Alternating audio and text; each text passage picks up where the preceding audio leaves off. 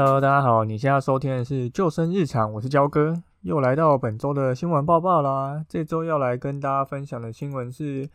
渔猎课小五男童溺水死亡，南投教育处说全面检视教学安全。好，这个是发生在四月三号的一起新闻哈。那在南投仁爱乡的一个国小，他们在浊水溪畔上这个传统的渔猎课。那两名五年级的男童不慎落水，那其中一名男童获救，但另外一名失踪。在消防人员获报以后上来找人，但就是找到人已无生命迹象。那南投县教育处也要求这个学校暂时停止这个教学课程，并全面检视这个校园安全。那。仁爱乡这个国小，它里面大多数是赛德克族哈。那其实发展这个原住民特色的教学已经有几年的历史。那当时带着十名五年级的学生，那有三名教师、一名救护员到就是溪畔实施这个渔猎课程。那据了解说，其中两名的男孩在岸边负责捡木材，准备要烹煮食物的时候，结果不慎滑落。那老师跟教练发现以后，立刻上场救援。那其中一名男童自行游上岸，但另外一名余姓男童却不见踪影。那这个水潭的面积大概是有五十平方公尺，哈，最深大概两到三米。那搜救人员最后是在中间最深处碰到男童的身体，那救治以后就是没有救过来。好，这就是本周的新闻。是蛮难得看到这个有学校竟然会有这个渔猎的课程哦。焦哥虽然没有在做渔猎的这个活动，但也有朋友在玩。就是以前在海边工作的时候，原本的在地人他们其实自己就会去做渔猎。那除了呃你说带着面镜跟呼吸管、踢蛙鞋直接下去抓龙虾、采海胆以外，当然也有些人是用鱼枪的部分。那之前也会跟一些伙伴去溪边玩耍野营，那也有伙伴是用鱼叉的部分去做鱼猎。那鱼叉的部分就是会有个弹性绳，直接潜到水里面，将鱼叉射到就是鱼的身上。但两种方式，焦哥都没有实际尝试过。但鱼猎也是一个近两三年。好像开始有一点点人尝试的一个活动，毕竟这个活动好像比较不会有所谓的环境的过度捕捞的一个问题在，因为多数人就是凭借自己的一个自身的游泳跟憋气能力，想办法在这一口气里面打到鱼。那打鱼当然你不是用这一种破坏污染的方式去做捕捞，那相对的可能对。环境的伤害也比较少，所以也有一些人在推崇这一件事情。那因为焦哥在这一方面的涉略还不多，所以就不去做这方面的评断。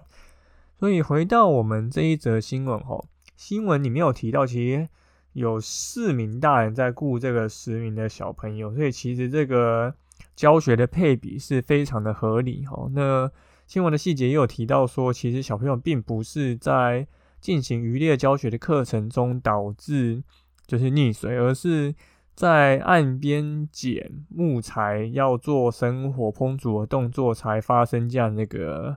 呃意外。所以其实这个事件很像呃，我不知道大家有没有印象，之前在菱角瀑布也有一个马来西亚大学生，也只是坐在岸边，然后可能看瀑布，然后在岸边走走，就不小心滑落深潭，那最后也是。就是不幸溺毙这样，然后后来隔没多久，那个菱角瀑布就禁止就是戏水，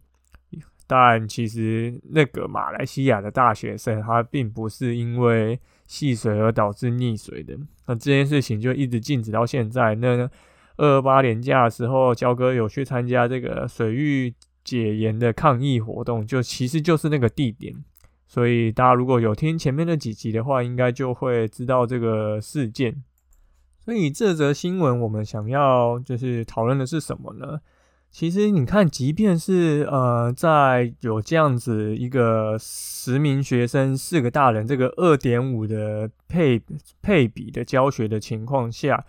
而且还不是在下水教学的过程，都有可能发生意外。所以其实意外真的是无所不在哈。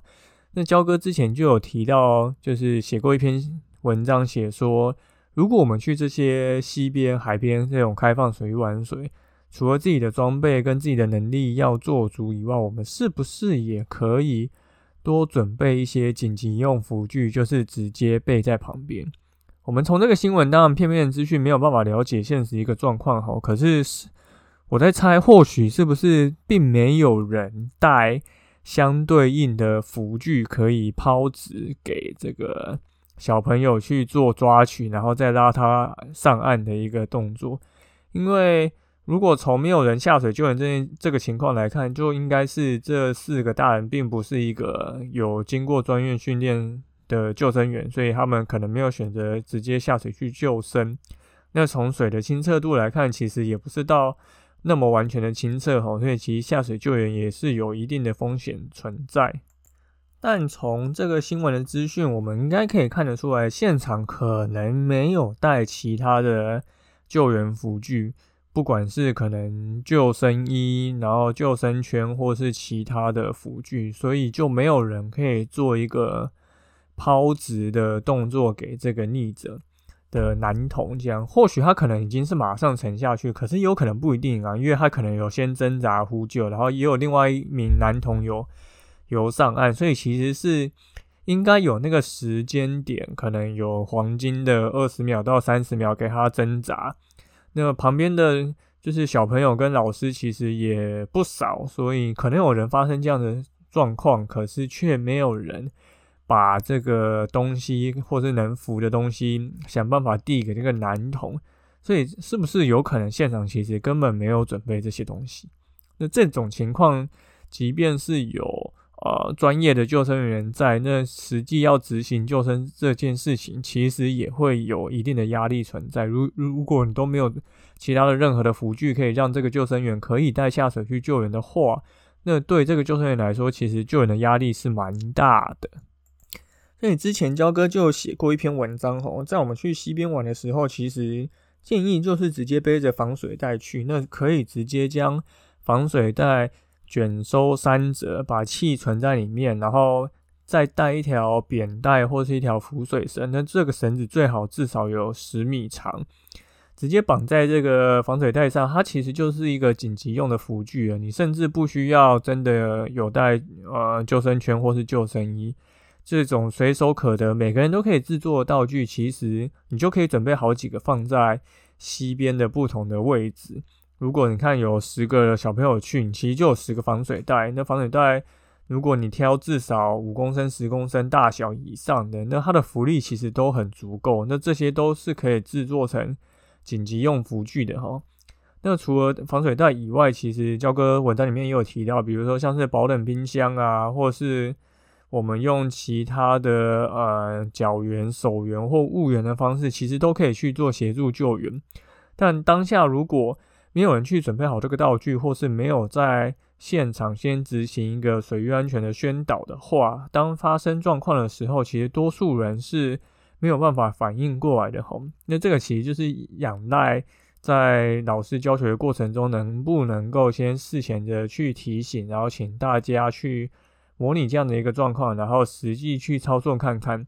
我们才能在意外发生的时候立刻能够做出相对应的一些反应。